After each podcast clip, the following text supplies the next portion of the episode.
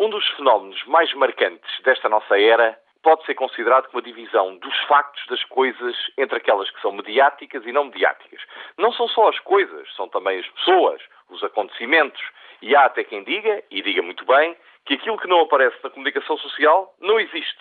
Já não é um velho ditado popular segundo o qual quem não aparece esquece. Esse ainda ficava um bocadinho no círculo íntimo das relações interpessoais. Agora não.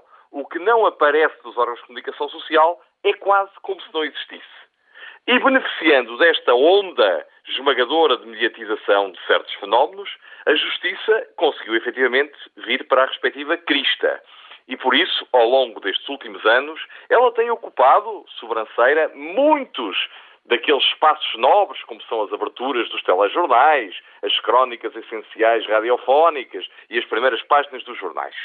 Esta colonização, porém, mostrou da justiça uma face algo limitada. É que, em geral, e os seus ouvintes sabem no bem, quando se fala em justiça, referimos, regra geral, a justiça criminal, a processos penais. Eles são mais empolgantes, mais estimulantes, mais interessantes do ponto de vista noticioso, quer para quem noticia, os profissionais da comunicação, quer para quem ouve, os ouvintes, leitores, telespectadores. Mas é preciso chamar a atenção aqui agora para que nem só a justiça criminal existe. E há outros aspectos da justiça que muitas vezes estão injustamente esquecidos, tal é a sua importância e a gravidade da sua inoperância. Refiro-me concretamente à reforma da ação executiva. Por ação executiva entende-se aquele fragmento do direito que consiste na atividade dos tribunais, dos solicitadores, agentes de execução, etc., em tentar cobrar a quem deve aquilo que deve. Ao longo dos anos, a Ordem dos Advogados tem vindo a chamar a atenção para a situação desastrosa em que se encontra a ação executiva.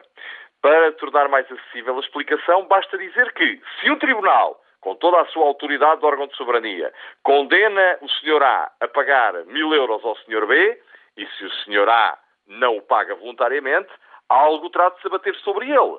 Tem de ser executado. E lá vai a máquina do Estado atrás dele. É essa máquina que hoje está totalmente inoperante, totalmente incapaz de cumprir a sua missão. Não vou amassar os seus ouvintes com explicações técnicas sobre a matéria, mas faço-vos este pedido. Tornem também a reforma da ação executiva e a ação executiva como uma coisa mediática. Prestem atenção a este setor da justiça. Ele é muito importante e poderão vir a encontrá-lo algures na vossa vida. Quando ouvirem falar em ação executiva, procurem dar-lhe a mesma importância que se dá ao processo criminal.